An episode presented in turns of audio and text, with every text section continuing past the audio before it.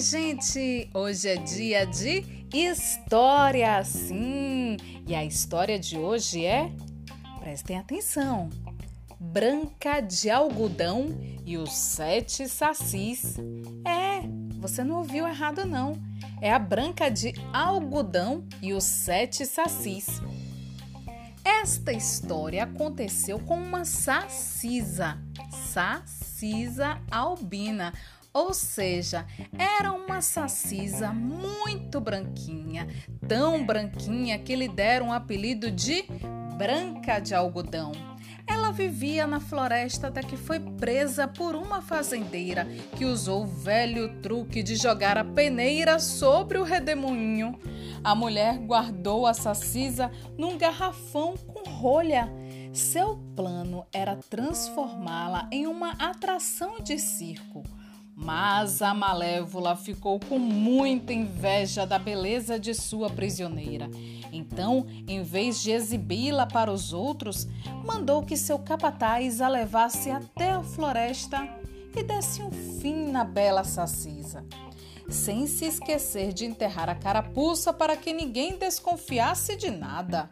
Só que na hora H, o capataz não teve coragem. Deixou que a sacisa fugisse, devolveu sua carapuça e falou: Nunca mais volte aqui, senão aquela mulher vai acabar com você. Ai, a Branca fugiu para o interior da mata e dormiu numa clareira. No dia seguinte, acordou cercada por sete sacis. Não, não, não, não, não, não eram sete anões, não. Eram sete sacis. Um deles era metido a inteligente, outro era meio sonolento, um nunca falava nada, o outro estava sempre alegre.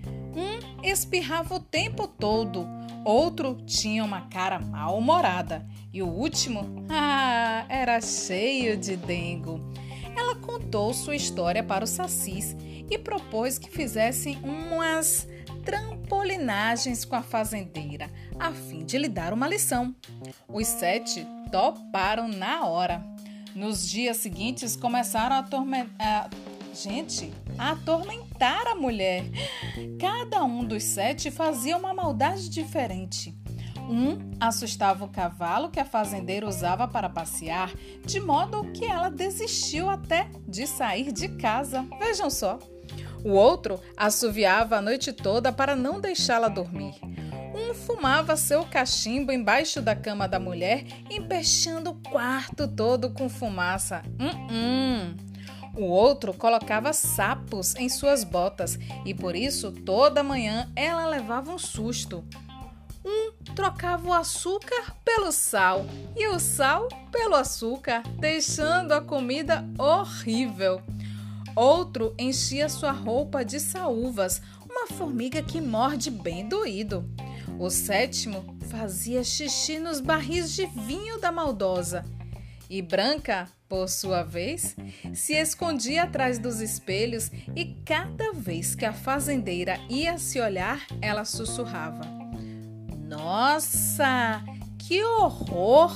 Não existe ninguém mais feia que você, não? Não demorou muito e a mulher ficou tão baratinada que vendeu a fazenda e foi viver, sabe onde? Num convento. Quanto à Branca, ah, certo dia comeu tantas maçãs que foi tirar uma bela soneca na beira do rio. Então apareceu por lá um jovem e poderoso fazendeiro chamado Sá Cardoso Pereira. Sim, sim, o nome dele é Sá Cardoso Pereira, que procurava os raríssimos papagaios mudos. Ele achou a Sacisa tão bela que se apaixonou no mesmo instante. E mais, deu-lhe um beijo. Branca, é claro, acordou assustada. Oxe, que intimidades são essas, seu paspalho? Me perdoe, me perdoe, não resisti à sua beleza. Sou um rico fazendeiro e desde que a vi, me apaixonei perdidamente. Tanto que quero lhe fazer uma proposta. Se você aceitar ser minha esposa, vou enchê-la de colares de ouro, de anéis de diamantes e de brincos de esmeraldas. Você terá os mais belos vestidos e, mesmo com um pé só, usará os mais belos sapatos. Ah! Branca não pensou duas vezes e respondeu: Detesto sapatos e nunca trocaria meus sete sacis por um sujeito que eu nem conheço. E ela e os sete sacis viveram felizes para sempre. E assim a nossa história chega ao fim. Até a próxima!